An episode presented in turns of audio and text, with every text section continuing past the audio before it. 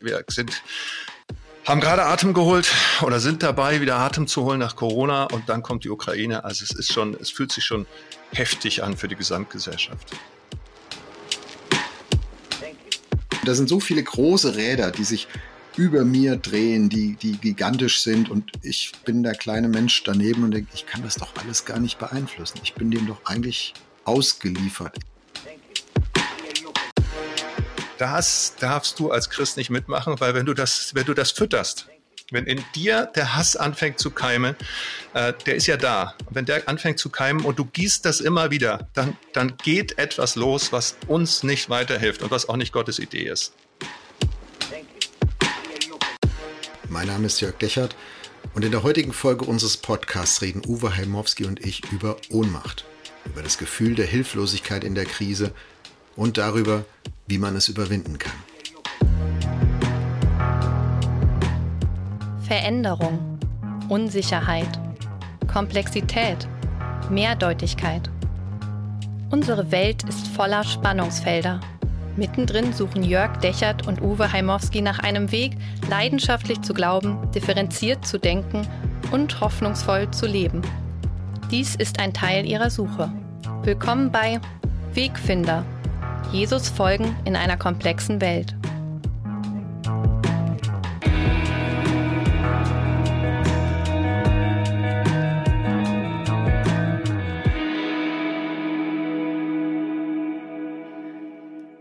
Hallo Uwe, ich grüße dich. Hallo Jörg. Ohnmacht. Das ist unser Thema heute und ähm, ich glaube, wir müssen nicht begründen, warum. Ich fühle mich jedenfalls so. In der letzten Folge haben wir über Krieg und Frieden gesprochen und wir haben die aufge aufgenommen am Vorabend der, der Invasion der, der russischen Truppen in der Ukraine. Jetzt sind wir knapp zwei Wochen weiter. Wir haben die Bilder, wir sehen die Bilder, wir, wir sind über Social Media und Fernsehen und so äh, gefühlt relativ nah dran und gleichzeitig gleich weg. Ich empfinde das als eine irre Zerreißprobe. Es werden, werden Drohungen mit Atomwaffen gehandelt. Es geht um Energiesicherheit. Ähm, wir erleben die schnellste Flüchtlingskrise in Europa seit dem Zweiten Weltkrieg. 1,5 Millionen oder 1,7 heute Morgen. Also da drehen sich die großen Räder der Geschichte, die uns persönlich aber betreffen. Und wie geht dir das? Also ich hatte so einen Eindruck, Coronavirus, ja, das war so ein unsichtbarer Gegner, da gab es auch viele diffuse Ängste, auch bis heute. Aber jetzt hat man einen sichtbaren Gegner, sichtbare Bedrohung mit sehr konkreten Ängsten. Äh, kennst du das Gefühl der Ohnmächtigkeit, der Ohnmacht? Ja, wobei ich in diesem Fall tatsächlich sagen muss, ähm, für mich ist manches wie ein Déjà-vu. Äh, ich erlebe meine Kinder, die jetzt ohnmächtig da sind. Ich erlebe eine Generation unter mir, die ist ohnmächtig. Aber ich kenne das Ganze schon auch aus den 80er Jahren, als so Tschernobyl damals die Katastrophe war. Ich bin da irgendwie mit groß geworden, mit diesem Gefühl, ich weiß noch das Buch Wir letzten Kinder von Schevenborn, mit diesem Gefühl, dass wirklich ein Atomkrieg kurz vor uns steht. Ähm, ich, das hat mich dann damals auch dazu geführt, Kriegsdienstverweigerer zu sein. Also dieses Gefühl, irgendwie NATO-Doppelbeschluss und wir, wir stehen hier ganz kurz vor etwas Existenziellem, was uns um die Ohren fliegen kann. Zweite Déjà-vu, 16 Jahre ein Kanzler und kurz danach die rot-grüne Regierung auf dem Balkan gewesen mit einem Krieg. Ähm, insofern ist manches von dem da, was, was ich jetzt so erlebe, ähm, erlebe ich zum zweiten Mal. Und dadurch ängstet es mich nicht ganz so doll. Also ich will jetzt nicht sagen, ich bin ja in voller Zuversicht. Es gibt genug Dinge, die, die ich schrecklich finde. Aber ich merke, in der Wiederholung liegt auch ein Stück dieses, okay, du hast Sachen schon mal ausgehalten. Es war so ein bisschen wie mein Opa, der dann erzählt, er hat den Ersten Weltkrieg schon überlebt. Deswegen wusste er, den Zweiten schaffe ich auch irgendwie. Klingt jetzt banal, aber da ist ein, ist ein Stück eine Wahrheit drin. Trotzdem mhm. das Gefühl, auch in die Gesellschaft zu gucken, ach, das Gefühl, das erholt sich irgendwie gar nicht. Also wir sind haben gerade Atem geholt oder sind dabei, wieder Atem zu holen nach Corona und dann kommt die Ukraine. Also es ist schon, es fühlt sich schon heftig an für die Gesamtgesellschaft. So sind wir beide, das haben wir in der letzten Podcast-Folge auch schon gesagt, nicht die Experten in Globalpolitik oder in Militärtaktik oder so. Natürlich, die, die Ukraine ist jetzt so das, oder der Ukraine-Krieg ist das, ist das jetzt das krasse Beispiel, wo wir alle in Ohnmacht auch reingestürzt werden, wo vielleicht auch Dinge wieder hochkommen, geht mir ähnlich wie dir. In den 80ern, äh, ich habe meiner Tochter gesagt, ja, äh, diese Fragen nach Atomkrieg, genau, die kenne ich auch aus meinen Teenagerzeiten. Also das war, das war auch, man hat sich da fast dran gewöhnt, möchte ich mal sagen, unter dieser, diesem nuklearen Overkill. Möglichkeit zu leben.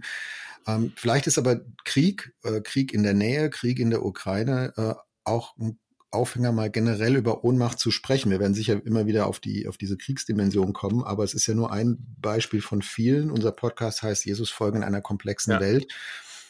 Ich habe in der Vorbereitung gedacht, an ganz vielen Stellen fühlen Menschen Ohnmacht in dieser Welt, weil sie so komplex ist, weil sie so groß ist. Das weiß ich natürlich schon immer, aber jetzt sind wir medial so nah dran, äh, dass wir das alles wissen, aber das heißt noch lange nicht, dass unsere Seele damit umgehen kann oder dass wir es steuern können. Also wenn du an Globalisierung denkst, an Digitalisierung denkst, ähm, Klimawandel, äh, Pluralismus, die Vielstimmigkeit, das hatten wir auch schon in der Podcast-Folge mal. Also da sind so viele große Räder, die sich über mir drehen, die, die gigantisch sind und ich bin der kleine Mensch daneben und denke, ich kann das doch alles gar nicht beeinflussen. Ich bin dem doch eigentlich ausgeliefert. Ich bin da doch ohne Macht. Ich bin da doch ohnmächtig. Ja, also ich ergänze nochmal eine, eine thematische äh, Geschichte, weil ich würde auch noch sagen, worüber wir nicht reden wollen. Du hast gerade ziemlich gut zusammengefasst, worüber wir sprechen wollen. Diese Entwicklung in der Gesellschaft, dieses große Ganze, was uns so nah geworden ist und uns selber so einschränkt, worüber wir hier nicht sprechen wollen. Es gibt natürlich eine Form von Ohnmacht. Wir hatten eine Folge über das Thema Missbrauch und das Opfer fühlt sich massiv ohnmächtig. Ja, die, die Menschen jetzt in der Ukraine, äh, wir haben gerade auch als Evangelische Allianz einen Hilfstransport mitorganisiert, wo Menschen mit Behinderungen aus der Ukraine geholt werden. Die sind natürlich, die sind faktisch ohnmächtig. Die können nicht mehr, die sind gelähmt, die, die wissen nicht, was geht diesen Aspekt wollen wir nicht beleuchten, sondern wir wollen mehr das, dieses ganze Gefühl machen, dass man als Bürger, als mündiger Mensch, auch als gesunder Mensch trotzdem das Gefühl hat, was ist hier gerade los auf der Welt und warum ist es so viel? Und wie überfordert mich das? Und du hast Stichworte gesagt, Pandemie, wo man das Gefühl hat, also wenn ich gerade die eine Maßnahme verstanden habe, kommt die nächste und wenn ich das Gefühl habe, okay, mit der Impfung kann ich endlich aufatmen, dann merke ich, da kommt die Virusvariante ähm, und es verlängert sich. Also es verlängert sich in eine ungewisse Zukunft, von der wir nicht wissen, was kommt. Oder die Bilder von letzten Kriegsschauplatz auf der Welt können uns ins Wohnzimmer geliefert werden und wir wissen gar nicht, wie wir damit emotional klarkommen wollen. Also dieses Gefühl wollen wir ein bisschen beschreiben, analysieren, gucken und vielleicht auch ein bisschen Hilfestellung geben, wie, wie kommt man da durch? Ohnmacht, ich, also ich frage mich im Moment, ist das jetzt eine Phase? Also sind das jetzt mal ein, zwei Jahre, wo wir diese Ohnmacht empfinden angesichts der weltpolitischen, also massiv beschleunigten Entwicklung und danach wird es wieder sozusagen in einen, einen stabilen, äh, unbeschwerten Normalzustand zurück kippen? Oder war der stabile, unbeschwerte Normalzustand die Ausnahme? Und eigentlich ist dieses Gefühl einer, einer Entwicklung ausgeliefert zu sein, ähm, also genau, wir reden nicht über individuelles Leid, aber wir reden über gesellschaftlichen äh, ausgeliefert sein. Ist das vielleicht der Normalzustand? Also die, die, die Menschen auch in Europa äh, über, über lange Strecken der Geschichte im Mittelalter, in der, in der Zeit der, ja, in Deutschland eigentlich bis ins, bis ins 19. Jahrhundert, Kaiserzeit.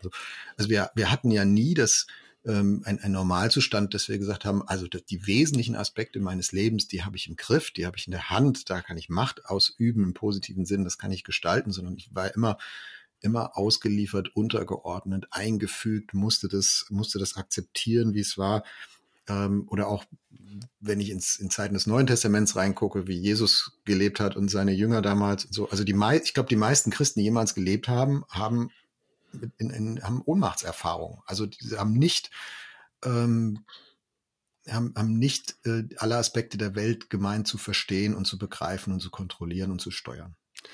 Ja, und aber, aber beides, ne? das war ja eine, eine Wechselgeschichte. Äh, einerseits immer wenn wir in der, in der Illusion leben, jetzt ist alles gut und alles ist geregelt, dann kracht es. Und wenn es aber gekracht hat, dann regelt sich wieder was Gutes. Also es ist so ein Aufeinander bezogen sein. Ich sag mal, nach der Reformation war die, war, war Deutschland oder eigentlich Europa total in Kriege verzettelt, in Auseinandersetzungen verzettelt. Und dann hat man gemerkt, wir können es regeln, äh, indem man diese Regel einführt, cuius regio, eius religio, also der Landesfürst durfte entscheiden, hier ist katholisch, hier ist, hier ist lutherisch, hier ist reformiert. Äh, und dann konnte man da hinziehen und man hatte einen Frieden sozusagen, weil jeder einen Ort hatte, wo er hingehen konnte. Irgendwann ist das aber trotzdem in einen Clash gekommen und wir hatten den 30-jährigen Krieg. Ja, und dann hat man gemerkt, okay, nach dem 30-jährigen Krieg, nachdem zwei Drittel der Bevölkerung in, in, in Deutschland in Europa gestorben war, ein Drittel durch den Krieg, ein Drittel durch, durch Seuchen. Wir müssen es neu ordnen. Und dann hat man angefangen, auch mit der beginnenden Aufklärung, politische Systeme zu erfinden, die nicht religiös gesteuert waren, die also auf Diskurs be beruhen, wo jede Meinung reinkommen kann, wo ich nicht mehr unterdrücke. Das war ein Fortschritt. Nach dem äh, nach den Pestgeschichten hat man angefangen, über Hygiene nachzudenken. Man hat Impfstoffe entwickelt und verschiedene Sachen, die es so gibt. Jetzt durch die Corona-Pandemie, Leute sagen, mRNA-Impfstoffe finde ich ganz schrecklich. Ich selber bin herzkrank und bekomme ein Medikament, was mir hilft, was in dem Zuge des Ganzen als mRNA-Medikament entwickelt wurde. Also aus der Pandemie ist etwas entstanden, was mir das Leben rettet. Klingt jetzt verrückt, aber ähm, wir haben den Zweiten Weltkrieg gehabt und danach gibt es eine allgemeine Erklärung der Menschenrechte. Danach gibt es eine Überlegung, wie kann man die UNO aufbauen. Also hinter, es gibt beides immer. Irgendwie, wir und ich glaube, die großen Gefahren, die wir haben können, wir können so eine Weltuntergangsstimmung verbreiten und dann gestalten wir nicht mehr mit. Oder wir können sagen, wie nach 1990, der Kalte Krieg ist vorbei und jetzt ist das Ende der Geschichte, es wird alles gut. Mhm. Da, ist, da sind wir in Hybris, da überschätzen wir uns. Also wir müssen mit beidem rechnen. Das heißt, Geschichte ist immer so ein zwei Schritte vor, ein Schritte zurück. Und jetzt äh, seit letzter Woche haben wir sehr klar auf dem Tisch, äh, im Moment ist da eine einen Schritt zurück Zeit äh, wieder da, zumindest was so der Umgang zwischen Staaten in Europa angeht. Ähm, ich bin aber ganz bei dir zu sagen, ähm, Ohnmacht blendet immer auch was aus. Oder dieses Ohnmachtgefühl ist, ist illusorisch, also es täuscht uns auch, weil es gute Dinge ausblendet, die auch entweder schon entstehen oder die ähm, entstehen können aus einer Krise. Also ich habe das neulich mal aufgeschrieben für mich, einfach um mir das vor Augen zu halten, wie viel trotz meiner, meiner Ohnmachtsgefühle eigentlich auch an trotzdem noch an positiven, vielleicht klein, aber an positiven Kernen da ist. Also dass eine EU so schnell, so einig, so klar sich positioniert, das hätte ich nicht für möglich gehalten. Ähm, dass unsere Regierungskoalition so klar äh, redet, eine dienstjunge Außenministerin so, so auftritt, ähm, dass wir in Europa so klar Flüchtlinge aufnehmen aus der Ukraine. Also das sind, da sind auch viele Dinge drin, ähm, die, die, die ich gut finde. Also wo ich sage, ich hätte mir gewünscht, es wäre die Krise dafür nicht nötig gewesen und dieser Krieg und wir wissen noch nicht, wie es ausgehen wird und wo es hinführt. Aber in, in diesen Rückschrittsphasen stecken auch schon die, die Kerne für zukünftigen Fortschritt drin, zumindest potenziell. Und ich glaube, das ist wichtig in Ohnmachtsgefühlen, ähm, das, das nicht auszublenden, sondern das glauben zu können und äh, das auch wahrzunehmen und zu sagen, ja, 80 Prozent ist vielleicht gerade schwarz, aber es gibt ein paar weiße Punkt, Flecken auf der Karte und äh, aus denen kann was Gutes wachsen. Ja, absolut. Ähm, es ist zum Beispiel, nehmen wir mal jetzt unser, unseren Berit, ja, unsere Religion. Kirill der Zweite, der, der Patriarch der orthodoxen Kirche, ist so sehr nationalistisch russisch, das tut dir richtig weh, wenn du auch Christ bist. Auf der anderen Seite haben jetzt gerade über 300 äh, äh, Priester und Diakone aus der russisch-orthodoxen Kirche äh, ihren, ihren äh, ähm, Vorsitzenden aufgefordert, zu sagen, den Patriarchen aufgefordert, wir müssen für Frieden uns einsetzen und auch an den Präsidenten. Das heißt, es gibt in dem Negativen diese Hoffnungsmomente, diese Sachen, die da, die da aufblitzen und Dinge, die, die da sind. Und das ist schon faszinierend. Ich sag mal, theologisch ist halt der Punkt, wir leben in einer gefallenen Schöpfung. Also diese Idee zu haben, wir haben irgendwann das Paradies auf Erden, führt immer ins Chaos. Wir leben gleichzeitig in einer Schöpfung, die uns auch nach dem Sündenfall anvertraut ist, sie zu gestalten, sie nicht abzuschreiben, in ihr mitzuwirken. Und da gibt's ja beides. Da gibt's ja richtig gute Elemente. Wobei auch da, bevor wir über diese schönen, guten Sachen reden, es gibt natürlich auch Folgen, wenn Menschen sich ohnmächtig fühlen, dann ist eine ganz typische Negativfolge, ich komme gleich noch auf mehr, aber vielleicht können wir bei der einen mal stehen bleiben, dass einfach sehr viele Menschen sehr gelähmt sind. Man hat plötzlich mhm. das Gefühl, ich, ich resigniere, ich kann ja sowieso nichts mehr erreichen, was soll das noch? Ähm, auch im politischen Bereich haben wir das gemerkt, während der Pandemie, also irgendwie, was soll ich noch an Politiker schreiben? Also wenn, dann gehe ich auf die Straße, aber irgendwie mitgestalten, das funktioniert ja sowieso es nicht. Bringt ja, es bringt ja sowieso nichts. Genau, also man ist mhm. resigniert. Mhm. Ja. Mhm. Ähm, ähnlich auch, auch ähm, jetzt gegenüber dem Ukraine-Krieg. Ukraine also Menschen sind schnell resigniert. Entschuldigung, das ist mal wieder mein, mein Hund, der mit mir den Podcast mit aufnimmt, der Hund von unserer Jüngsten im Hintergrund. Also diese Resignation ist eine Sache. Zweite Sache, die ich beobachte, ist genau das Gegenteil. Das ist so ein Aktionismus. Jetzt müssen wir ganz schnell was tun. Und der ist zum Teil super. Es ist gut, dass es nicht nur Leute gibt, die theoretisch darüber nachdenken, wie man mit Ohnmacht umgeht, sondern es ist auch gut, dass es Leute gibt, die helfen und anpacken und zupacken. Aber das kann auch übers Ziel hinausgehen. Zwei Beispiele.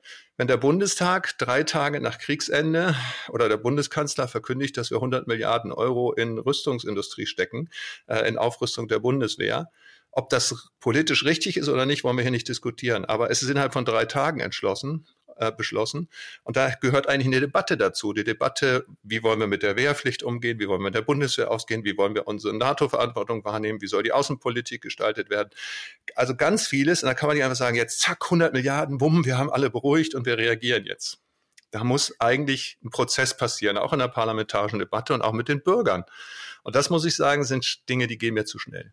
Die andere Seite, ich habe ganz viele Leute erlebt, da ruft mich jemand an, wirklich, ich kriege ein Telefonat, ich stehe gerade an der Grenze zur Ukraine, habe eine Familie abgeholt, die haben gar keine Pässe. Können Sie mir irgendwie helfen, dass der Zöllner mich durchlässt? Eigentlich kann ich Ihnen nicht helfen. Da sind gerade 1,5 Millionen Leute auf der Flucht. Außerdem kenne ich Sie gar nicht und ich weiß nicht, ob Sie die Kinder jetzt nach Rumänien verschiffen, wo sie im Menschenhandel landen. Was wollen Sie eigentlich von mir? Hätten Sie vielleicht mal vorher drüber nachdenken können. Sorry, dass ich so ein bisschen aber wo er einfach merkt, machen, tun, zack, und erst hinterher denken. Das kann es auch nicht sein.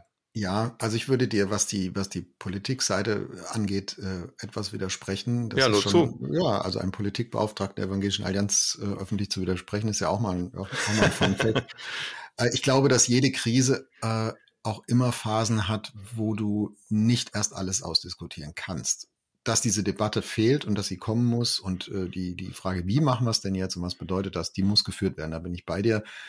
Zu verlangen, dass die in der derzeitigen Situation zuerst geführt wird und auch noch öffentlich geführt wird, äh, während ein Diktator, sage ich mal, äh, ein paar Flugstunden weiter östlich äh, im Stundentakt neue Fakten schafft, äh, das, das sozusagen offen und öffentlich alles zu führen auf der Weltbühne, diese Diskussion, das kann man sich in manchen Situationen einfach auch nee. politisch, politisch ja. nicht leisten. Ne? Aber ich, also dass, dass, dass das natürlich jetzt weiter ausdiskutiert werden muss und nicht mit Basta äh, irgendwie durchsetzbar ist, ist auch klar.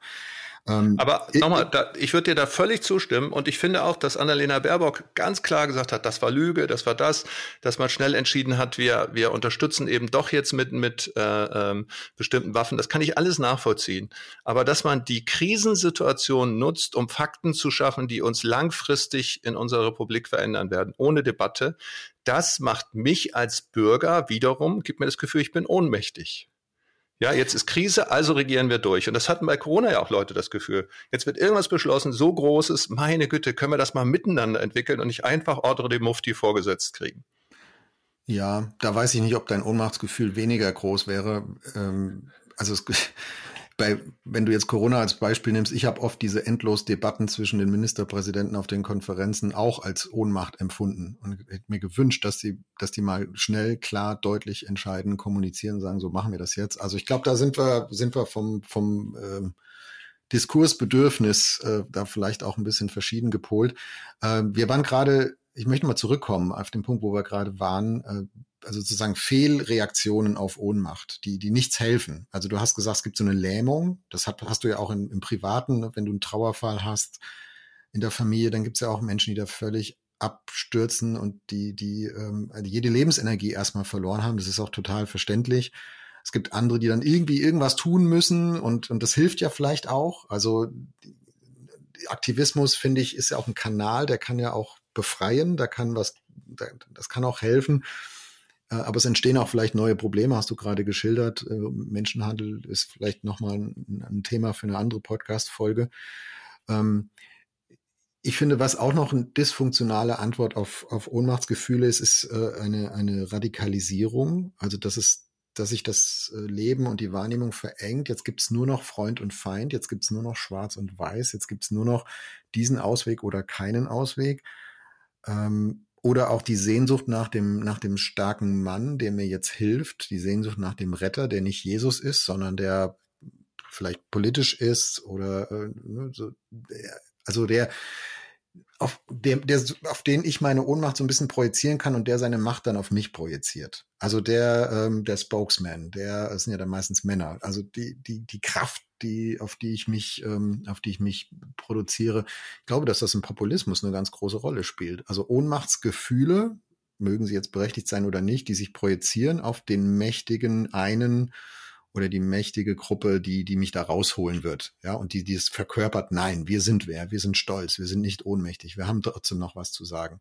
Also ich glaube, dass, dass Ohnmacht ja manchmal auch daher kommt, äh, vielleicht auch bei Christen, das finde ich auch nochmal ein spannendes Thema, dass man so zur Losing Party gehört. Also die Gesellschaft wird immer unchristlicher, äh, wo sind die christlichen Werte? Wir fühlen uns ohnmächtig und wir projizieren das jetzt äh, auf, also krasser Themenwechsel, Amerika, weiße evangelikale Trump. Wir projizieren das jetzt auf so eine Erlöserfigur und sagen so, und der zeigt und der, der verleiht uns Stärke, der zeigt uns mal, was jetzt wirklich Sache ist. Also ich glaube, dass auch aus Ohnmacht auch solche Mechanismen äh, gespeist werden.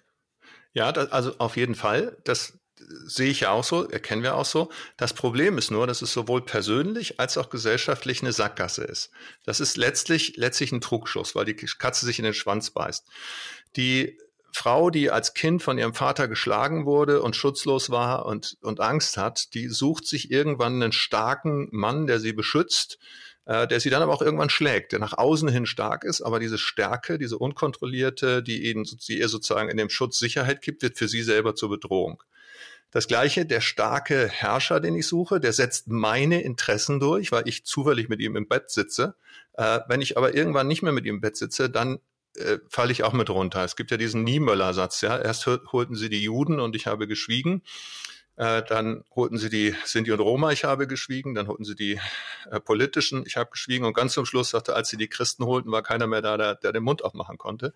Also es geht zum Schluss nach hinten los. Das heißt, Christen müssen begreifen, wenn ich über Macht meine meine äh, meine meine Rechte irgendwie durchsetzen möchte, dann geht es nur auf Kosten von Rechten von anderen und irgendwann geht es auch auf Kosten meiner Rechte. Übrigens in unserer Zeit glaube ich auch, dass wir nicht mehr den Streit der großen Ideologien haben, also Kommunismus gegen Kapitalismus, sondern wir haben im Grunde genommen den Streit der großen, der großen weißen starken Männer. Die sind nicht alle weiß, aber das ist Putin, das ist Erdogan, das ist China, das ist Nordkorea, das sind viele, das ist äh, Modi in Indien. Also viele Männer, die ihre Macht nutzen, um das durchzusetzen. Äh, also ist das das Pferd, was unsere Gesellschaft gerade kaputt macht. Auf das sollten Christen nicht setzen, meiner Meinung nach. Das heißt, in einem Satz zusammengefasst, die Lösung oder die Antwort auf Ohnmacht ist nicht Macht zu suchen. Nicht unbedingt. Also Macht ja, aber kontrollierte Macht und auch, auch Macht, die, die sich sozusagen nicht wieder loslösen kann und mich dann wieder ohnmächtig macht, sondern es ist eine Macht, an der ich partizipiere, an der ich teilhabe, die sich verantworten muss, die geregelt ist. Deswegen finde ich dieses Prinzip der Rechtsstaatlichkeit fast noch größer als das der, der Demokratie im Sinne von Volksbestimmung, sondern zurückgebunden an das Recht. Ja, ist auch ein biblischer Terminus. Recht und Gerechtigkeit gehören zusammen. Lass uns noch mal kurz dabei bleiben. Diese, also die, diese, diese Macht, die auf Ohnmacht reagiert. Ähm, sagen wir mal, die Bundeswehr aufzurüsten, Waffen in die Ukraine zu liefern, ist ja auch eine Macht. Äh, Thematik. Also da, da wird Macht, da wird etwas entgegengesetzt. Ich, ich bin in einer Gefährdungssituation und jetzt setzen wir mal ein, ein, setzen wir ein Machtargument dagegen als Schutz. Ich finde, der Unterschied ist halt, oder die Anforderung für mich wäre an dieser Stelle, du hast gesagt, ja, es muss irgendwie rechtsstaatlich sein, genau, äh, finde ich auch. Und es muss in einen Raum der Freiheit für alle führen können.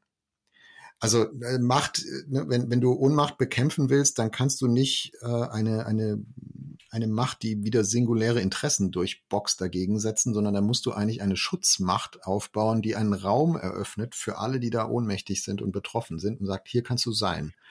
Hier kannst du, hier kannst du geschützt sein vor den Übergriffen äh, der Mächtigen dieser Welt. Also das ist, das, das ist doch eigentlich die, die, auch finde ich, die biblische Perspektive von ähm, von Macht, dass Macht nie für die eigenen Interessen da ist, äh, sondern eigentlich ähm, Macht dazu da ist, die Machtlosen zu schützen. Genau, und, und nicht nur zu schützen, jetzt kommt's, sondern zu ermächtigen, dass sie sich selber wehren können. Also wir hatten ja früher, in, unser, unser Sozialstaat war geprägt von Fürsorge. Ich sorge für dich. Heute sind es Begriffe wie Partizipation, Selbstermächtigung, Selbstbefähigung. Das heißt, ich möchte der Frau vermitteln, du bist nicht weniger wert als ein Mann, du kannst dich gegen ihn wehren. Ich möchte, dass Kinderrechte eine Rolle spielen, dass sie nicht nur einfach Befehlsempfänger sind. Und wenn ich das jetzt auf die politische Ebene nehme, dann ist wenn die NATO eingreift sozusagen, dann gehen wir über die Ukraine hinweg. Wenn die Ukrainer sagen, wir wollen uns aber selber verteidigen, unterstützt uns dabei. Äh, und dafür brauchen wir zum Beispiel auch Waffen, aber dafür brauchen wir auch vieles andere mehr, dann ist das was anderes. Als wir den Irakkrieg hatten, haben die Kurden beim Bundestag angefragt, haben gesagt, wir brauchen keine Amerikaner, die hier den Irak besiegen zum zweiten Mal. Wir brauchen Leute, die uns helfen, dass wir uns wehren können äh, gegen, die, gegen den IS, dass wir uns selber helfen können, uns selber wehren können. Weil wenn ihr wieder abhaut, ihr Amerikaner, dann wissen die anderen auch, die haben sich selbst verteidigt. Das ist ja ein Teil der Desaster in Afghanistan. Es hat nicht gereicht, die Leute zu befähigen. Ähm, und das auf ganz verschiedenen Ebenen. Ich muss also dahin kommen zu sagen, was ist nötig, damit du dich wehren kannst? Und der biblische Terminus Demut und Unterordnung und so heißt eben nicht, weil ich mich, weißt du, unterordnen kann sich nur der, der auch übergeordnet wäre, weil er so viel Charakter hat. Der macht es freiwillig. Aber der, der unterdrückt ist, der kann sich nicht unterordnen, sondern der muss erstmal gerade stehen, der muss erstmal äh, Rückgrat Absolut. kriegen, der muss erstmal zu einem Menschen werden. Absolut. Aber Uwe, was heißt das jetzt für die Ohnmachtsgefühle, die du, ich, wir, unsere Podcast-Hörerinnen und Hörer vielleicht haben, wenn sie jetzt Ukraine-Krieg äh, mitkriegen? Ich erlebe da eine Ohnmacht, ich fühle eine Ohnmacht, so jetzt ermächtige mich mal. Also äh, das, das ist ja meine Sehnsucht, ja. Wo sind die Punkte, wo sind die Punkte, die mir dann vielleicht jetzt nicht Macht gegen Putin in die Hand drücken, aber die, die, die mich stark machen. Da, da finde ich, müssen wir unbedingt in dieser Podcast-Folge zukommen. Ja, ich möchte, ich möchte vorher noch mal zwei, zwei Misswege nehmen, wobei der eine auch der Weg tatsächlich auch in die, die Befreiung von Ohnmacht ist. Ich habe bei mir auf meinem, auf meinem Kalender, den ich rumschreibe, habe ich einen Satz geschrieben, der heißt Wut ja, Hass nein. Wut ja, Hass nein. Also Wut bedeutet, es macht mich wütend, wenn ein Aggressor Menschen ermordet. Es macht mich wütend, wenn Menschen unterdrückt werden. Es macht mich wütend, wenn Menschen versklavt werden, ermordet werden, umgebracht werden. Wenn Behinderte nicht wissen, wie sie in den Luftschutzkeller kommen in Kiew und deswegen von einer Bombe getroffen werden. Das macht mich wütend. Richtig wütend. Und diese Wut wiederum kann mich aktiv machen, die kann mich ins Gebet führen, dazu komme ich gleich noch. Sie kann aber auch umschlagen in Hass. Und auch das erleben wir gerade, ja. Es mhm. passiert, ich habe gerade einen Zettel gesehen, einen Brief, den Russlanddeutsche in ihrem, ihrem Briefkasten hatte, wo sie aufs Übelste, ich will es nicht wiedergeben, den Wortlaut, aber aufs Übelste beschimpft wurde, ihr seid Kriegstreiber, ihr habt hier nichts verloren, geht sofort zurück zu Putin. Eine, eine Frau, die hier lebt, die sich in der Gemeinde engagiert, wird beschimpft. Also da kippt die Wut auf Hass. Und Hass, und das zeigt dieses Beispiel mit der Russlanddeutschen, sucht sich immer gerne Schuldige. Ja, das war im ganzen Mittelalter waren es immer die Juden, die waren schuld. Die haben sich gründlicher gewaschen, deswegen hatten sie weniger Pest. Äh, also hieß es, die haben uns die Pest auf den, auf den Hals äh, gehetzt. Also immer wieder irgendetwas. Und auch das haben wir erlebt während der Corona-Pandemie. Es werden Schuldige gesucht. Die Politik oder die Typen um Bill Gates und weiß ich wen was und George Soros und so, die machen das mit Absicht, weil die wollen die Weltbevölkerung auf eine Milliarde runterdimmen, äh, damit es ihnen wieder gut geht und die anderen wollen sie alle umbringen. Das sind einfach so Sachen, wo ich sage, das darfst du als Christ nicht mitmachen, weil wenn du das, wenn du das fütterst, wenn in dir der Hass anfängt zu keimen, äh, der ist ja da. Und wenn der anfängt zu keimen und du gießt das immer wieder, dann, dann geht etwas los, was uns nicht weiterhilft und was auch nicht Gottes Idee ist. Also das wollte ich gerne noch vorher ausschließen sozusagen. Genau, das hatte ich auch noch hier auf meiner, äh, auf meiner Vorbereitung stehen. Zwei falsche Wege aus der Ohnmacht. Das eine hat man vorhin schon, den mächtigen, starken Mann zu suchen und das andere ist genau das Gegenteil, den Schwachen zu suchen und auf ihn einzuprügeln. Ja. Und äh, das finde ich auch unsäglich, wenn, wenn wir jetzt äh, erleben, wie auf Russlanddeutsche ähm, eingeprügelt wird, also verbal äh, eingeprügelt wird. Ähm, dann, dann, dann ist das im Grunde genommen genauso ein Freund-Feind-Denken, wie, wie Putin es auch an den Tag legt. Äh, das, das darf einfach nicht sein, das ist auch nicht richtig, das hilft auch keinem, das hilft auch nicht in der Ohnmacht, das ist eine psychologische Verführung und das ist, ja, ich kann das nur unterstreichen, es ist genau wie du sagst, wenn ich diesen Wolf füttere in mir und die, du und ich, wir sind, glaube ich, auch dazu fähig, äh, wenn wir ihn anfangen zu füttern, das fühlt sich gut an, das fühlt sich selbstgerecht an, aber es ist eigentlich wie eine, eine, eine Wunde zu kratzen, die einen juckt. Ähm, das wird nicht heil, sondern ja, genau. das, wird, das wird immer weiter sich entzünden und ja. ich werde plötzlich zum Teil des Problems und nicht zum Teil der Lösung. Absolut. Und, und mache mit in dieser Spirale ähm, der, der Beschuldigungen und, und erzeuge neue Ohnmacht, nämlich bei denen, die ich da beschimpfe. Also das, das finde ich auch nochmal faszinierend wäre jetzt zu positiv ausgedrückt, erschreckend an diesem Ohnmachtsthema, dass ich aus einer Ohnmacht heraus ähm, indem ich falsch drauf reagiere, unproduktiv drauf reagiere, haben wir jetzt ein paar Beispiele gesammelt, was da alles falsch laufen kann, dass ich neue Ohnmacht erzeuge, aber halt bei anderen. So, jetzt löst das bei denen ja wieder dieselbe Geschichte aus. Also das ist ja wie so eine Kettenreaktion, die durch, durch ein ganzes Familien, durch, durch eine Gemeinde, eine Kirche, durch ein Land, durch eine Gesellschaft durchgeht, durch die Menschheit durchgeht. Und ich glaube nicht, dass äh, Gott das gut findet, um es mal ganz vorsichtig zu formulieren. Also Jesus ist ja jemand, der, der solche Spiralen und Lawinen unterbricht und der sich da reinstellt und sagt, stopp, Freunde, äh, das führt nicht ins Heil, das führt ins Unheil, was ihr da denkt und tut und sagt. Ja, und äh, das ist ja das Geniale. Wenn, wenn Gott etwas nicht gut findet, dann bietet er ja auch eine Alternative. Das ist ja immer das, was, was uns Evangelikalen vorgeworfen wird. Ja, ihr, ihr verbietet immer alles Mögliche, aber wo sind denn die Lösungen? Und jetzt mal ganz konkret, wenn ich mich ohnmächtig fühle, wenn ich wütend bin, dann sagt dir jeder Psychologe, schnapp dir eine Axt und hack Holz oder geh in den Wald und brüll das raus. Als Christ hat das bei mir sogar eine Adresse. Ich lese die Psalme und lese, Herr, warum geht es den Ungerechten so gut? Warum ist so viel Leid da? Warum hast du, aber mich vergessen, ja. Also was ist los? Dieses, dieses Wissen davon, ich habe eine Form des Gebets, der Seelenhygiene, die was mit Wut und Klage zu tun hat. Jesus betet am Kreuz, mein Gott, mein Gott, warum hast du mich verlassen? Ja, also das muss man sich mal vorstellen. Der Sohn Gottes ist so einsam, so verzweifelt, dass er von Verlassenheit spricht.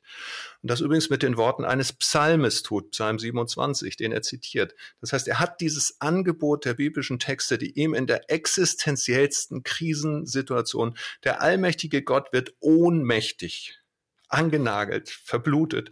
Und er zitiert einen Psalm. Also es ist für mich so ein Punkt, wo ich sagen kann, den haben wir. Das zweite, äh, was wir haben, ist, dass wir es gibt einen theologischen Terminus, der heißt Kontingenzbewältigung. Also Kontingenz ist Zufälligkeit äh, und das Gefühl Ohnmacht heißt ja auch, ich weiß nicht, was auf mich zukommt, das passiert, ich kann es gar nicht einschätzen. Es kommt das, das, das, da, dahinter ist kein, ist kein Plan.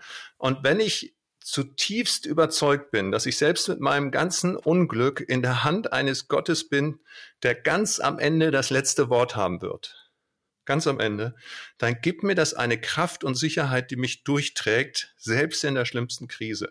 Und da hat Glaube tatsächlich eine, eine Dimension, die wir ganz oft unterschätzen, dieses, diese Dimension der Kontingenzbewältigung. Und eine Gesellschaft, die, ich sag mal, die nicht glaubt und nicht hofft, schlittert von einer Krise in eine andere. Eine Gesellschaft, die glaubt und hofft im Sinne von, wir sind getragen, wir wissen, es gibt einen Morgen. Wir investieren in unsere Kinder. Es lohnt sich, in diese Welt Kinder zu setzen, ja. Und so, da passiert mehr, da ist Hoffnung. Und da hat der Glaube eine ganz, ganz, ganz große ja. Qualität. Das, das denke ich auch, wenn du, äh, wenn du auf die Probleme dieser Welt nur die Lösung dieser Welt werfen kannst und solange sie noch nicht da sind, äh, halt verzweifeln musst, wenn du nicht mehr geduldig bleiben kannst, äh, weil es dich einfach überfordert, dann, dann, dann wirst du immer diese Ohnmachtsgefühle äh, erleben und erleiden. Und ich bin, bin kein Freund von Jenseitsvertröstung. Das ist ja in der Kirchengeschichte auch oft schiefgegangen, äh, zu sagen, ja, ja, ist zwar jetzt Mist, ne, aber mal später im Paradies, da wird alles super.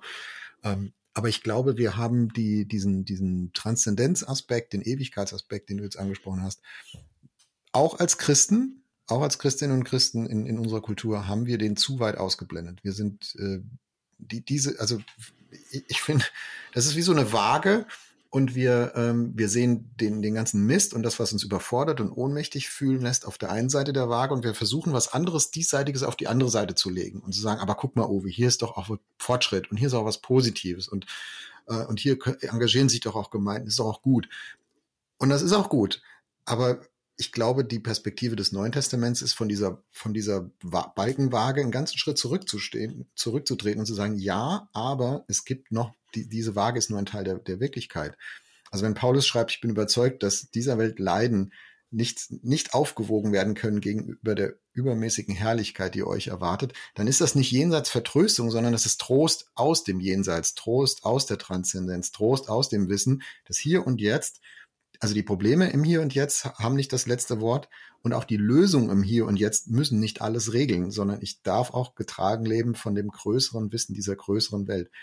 Ähm, als du gerade gesprochen hast, ist mir Bonhoeffer eingefallen, von guten Mächten wunderbar geborgen. Mhm. Also war ja ein bisschen in der Diskussion, weil irgendwelche Corona-Demonstranten das gesungen mhm. haben und so. Mhm. Da gehört es natürlich, finde ich, überhaupt nicht hin.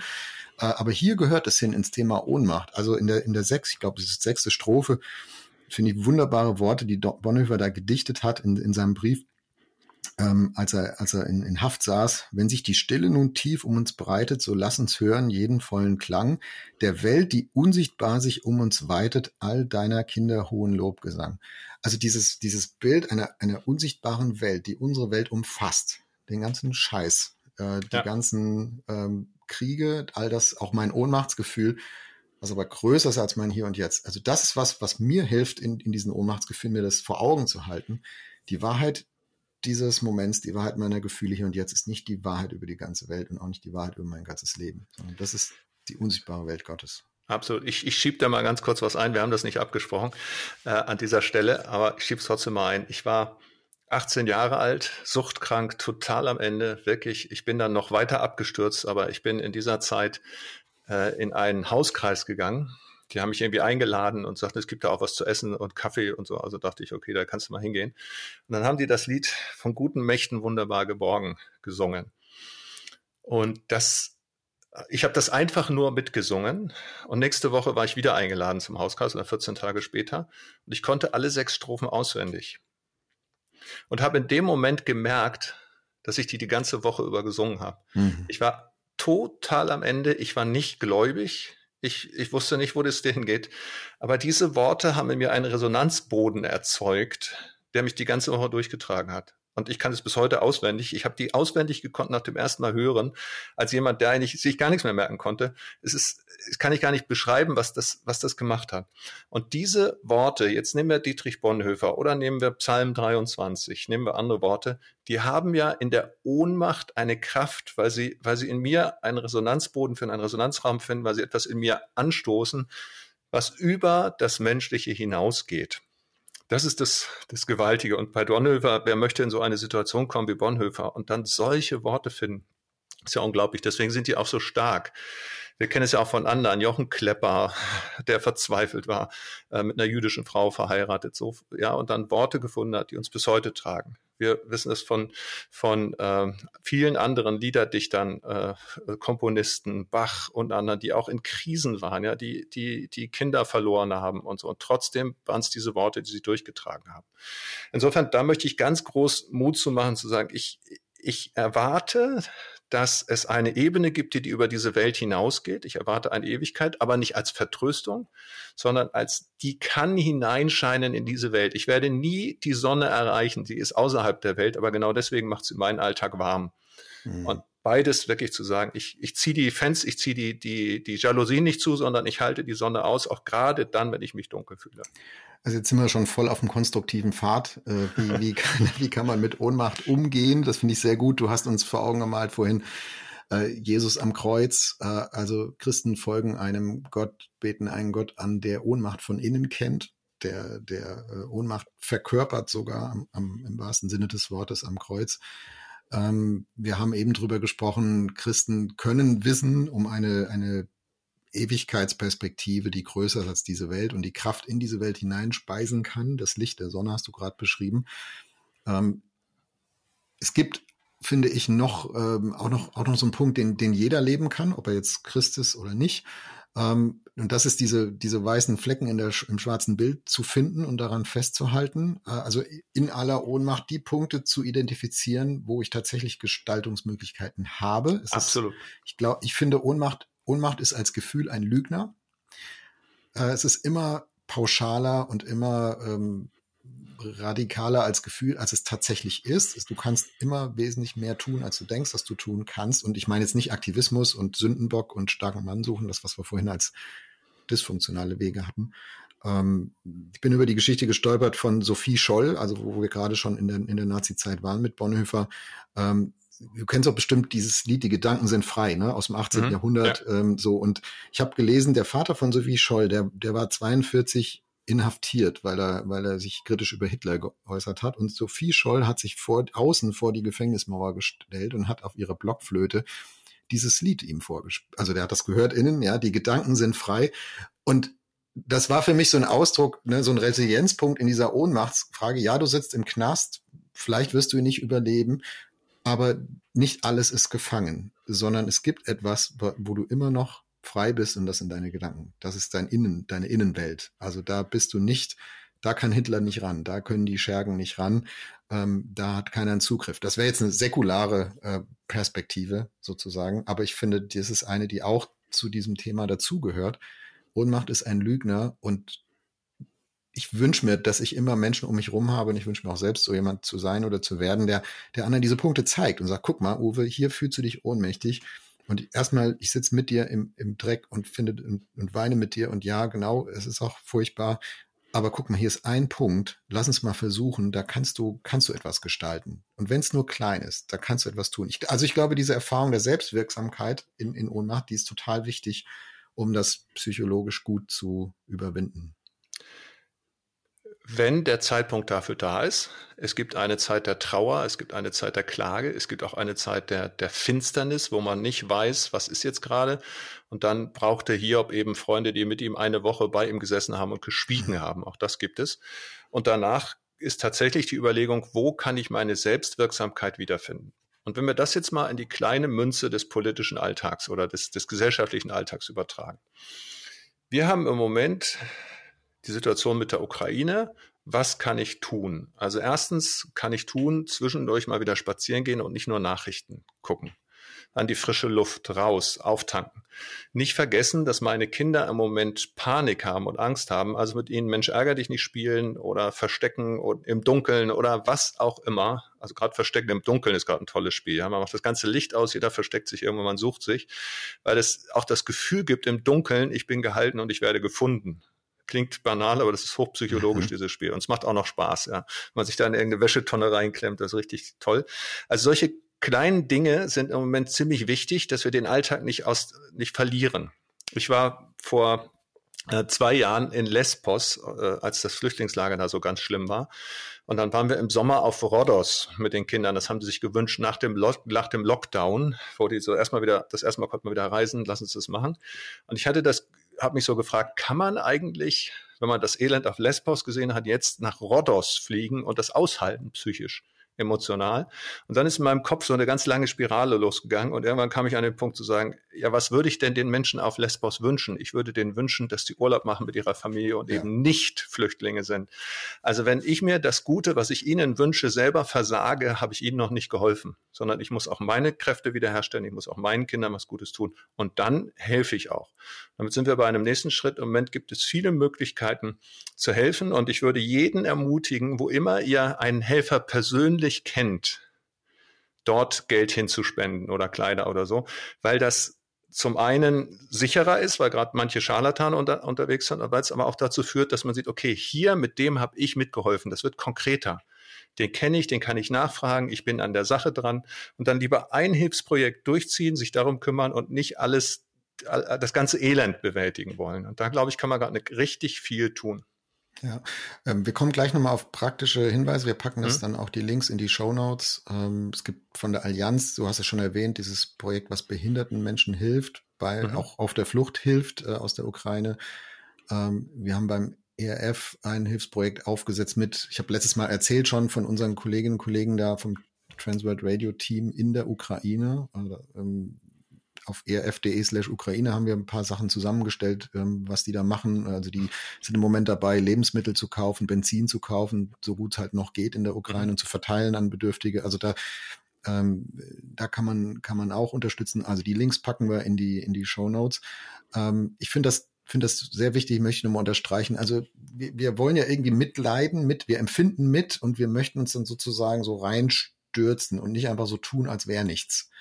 Aber einfach nur emotional sich reinstürzen und den ganzen Tag den Nachrichtenfeed äh, auf dem Handy scrollen und dann alles ganz schlimm finden, das hilft am Ende auch keinem. Also diese, diese Selbstfürsorge, Eigenfürsorge, ähm, für Ausgleich zu sorgen, auch Normalität zu leben äh, und, und auch zu genießen, das ist, das, das geht nicht über das Leid von anderen Menschen hinweg. Ähm, wenn wir nicht nur das tun, äh, sondern wenn wir sagen, und aus dieser Ausgeglichenheit heraus, aus diesem diese, diesem Nicht-Ohnmachtsgefühl heraus, da gehen wir auch in Hilfe rein, da engagieren wir uns. Und, und wenn ich nur beten kann, also alle Christinnen und Christen, die uns zuhören, Leute, es muss nicht jeder jetzt sich ins Auto setzen, an die polnische Grenze fahren, aber, aber wenigstens beten, auch egal wie klein es sich anfühlt. Also das ist wirklich ein, ein Minimum, äh, was wir tun können und was eigentlich auch nur Christen äh, tun können im Moment.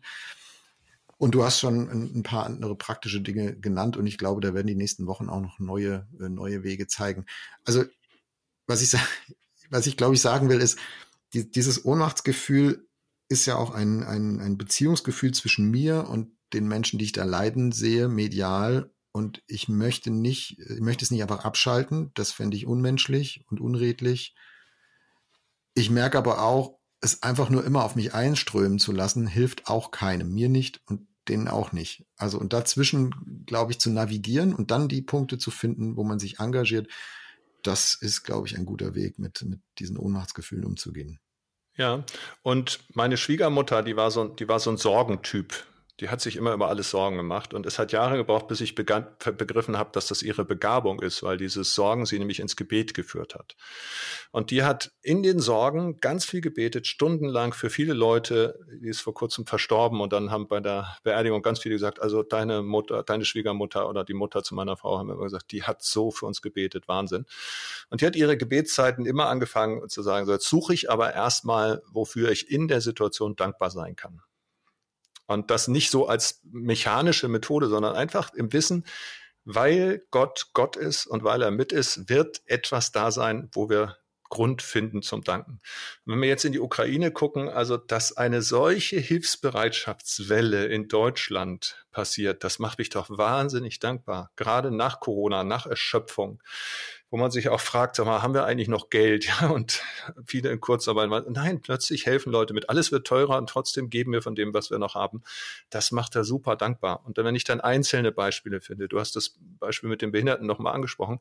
Die Initiatorin ist Martina Königer. Martina Königer leitet das Perspektivforum Behinderung der Evangelischen Allianz ist Töpferin, hat einen schweren Autounfall vor über 25 Jahren, sitzt im Rollstuhl selber, äh, hat selber noch ein gehörloses Kind. Also eigentlich sehr eingeschränkt ist, aber sehr aktiv und hat sich das überlegt und hat es organisiert aus ihrem Rollstuhl heraus, dass, dass Autos dahin gefahren sind und 36 Leute in einem ersten Ritt geholt haben. Sie hat Quartiere, Unterkünfte besorgt, die sind im Schönblick in Süddeutschland jetzt erstmal untergebracht. Die zweite Aktion ist wieder unterwegs, die werden jetzt im Allianzhaus untergebracht. Und da siehst du, diese junge Frau und wenn du mit der telefonierst, erzählt sie dir die Geschichte von den einzelnen Leuten. Mhm. Die ist begeistert von dieser einen Aktion. Und die ist nicht verzweifelt von der Zahl von 1,5 Millionen, sondern die sieht, was kann ich tun. Und wenn viele das machen und jeweils ihren Teil tun, kommt richtig viel dabei raus. Gebet hast du angesprochen. Ich war in der letzten, seit unserem letzten Podcast bis, bis hierhin in zig Gebetsveranstaltungen, auch digital, und ich habe dann zum Beispiel erlebt, dass äh, jemand direkt aus Kiew vom Platz vor dem Parlament zugeschaltet war mit seinem Smartphone und über das Smartphone gebetet hat für seine russischen Geschwister. Mhm. Und dann war jemand aus Moskau zugeschaltet, der hat gebetet für die Ukrainer. Und du sitzt da und denkst, boah, also da könnte ich heulen, was, was da passiert ist. Also wie, wie nah dir das geht. Und du merkst, Gebet hat eine Kraft, weil Gott dahinter steht. Es hat aber auch eine Kraft, weil es völkerverbindend ist, weil es eine Hoffnung stark. Die zwei, die da zusammengeschaltet waren, die sind keine Feinde. Die sind Beispiele dafür, dass es nach diesem Krieg eine Hoffnung geben wird. Die werden nämlich beteiligt sein, den mit aufzubauen. Ja, und ich, dann, dann wird diese, diese christliche Hoffnungsperspektive nochmal ganz neu und tiefer vielleicht noch gefordert werden als jetzt.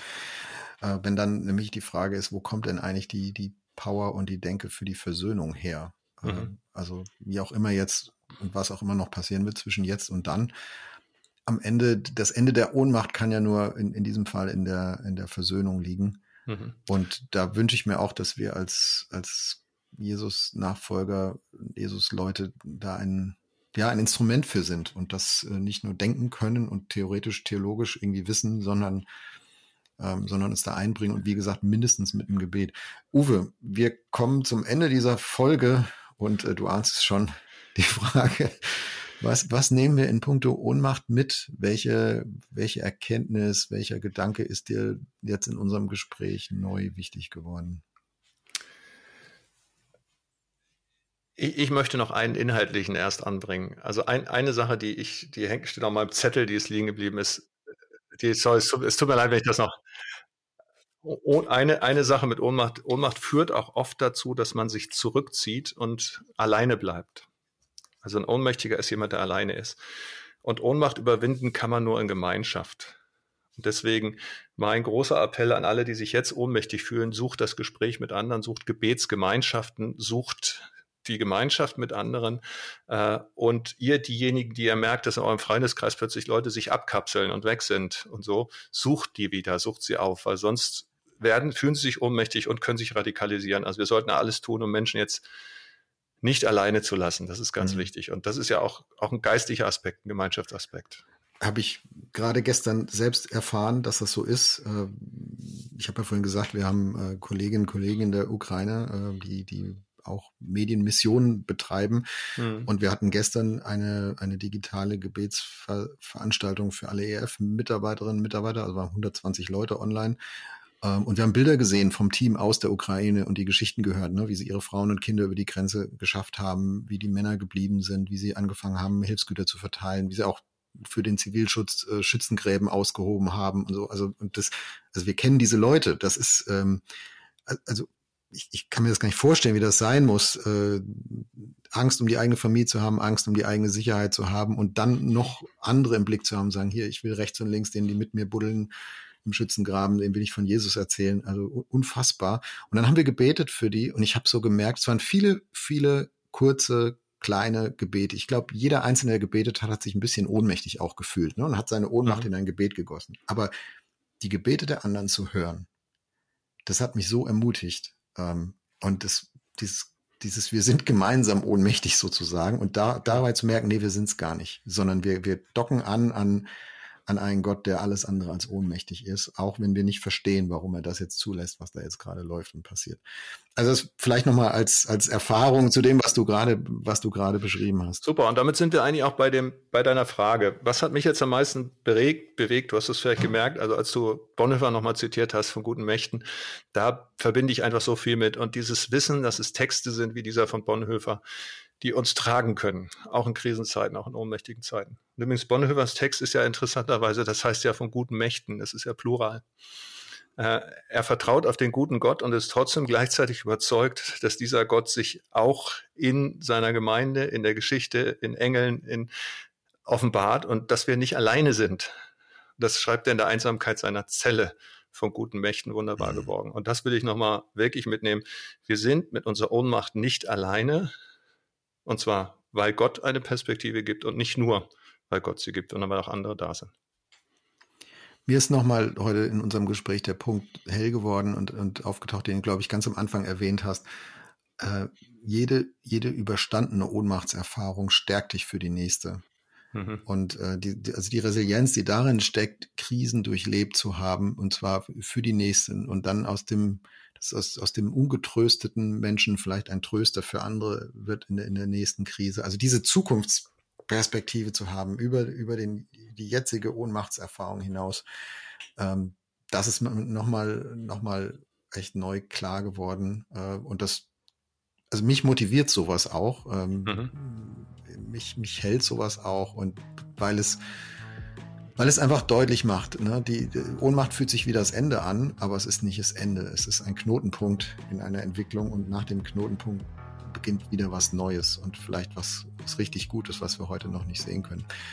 Uwe, vielen Dank für die Zeit, vielen Dank für diese Podcast-Folge. Danke fürs Gespräch. Alles Gute. Ja, Jörg, dir auch. Danke. Es macht Spaß, mit dir in diesem Ringen um gute Gedanken zu sein. Folgen wir Jesus nach zusammen.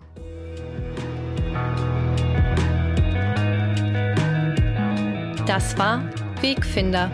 Jesus folgen in einer komplexen Welt. Was nimmst du mit aus dieser Folge? Welches Thema wünschst du dir für eine der nächsten Folgen? Gib uns gerne Feedback unter erf.de/slash Wegfinder. Auf Wiederhören bei der nächsten Folge von Wegfinder, ein Podcast von ERF, der Sinnsender. Mehr Podcasts von uns findest du unter erf.de slash podcasts und natürlich bei Apple, Google und Spotify.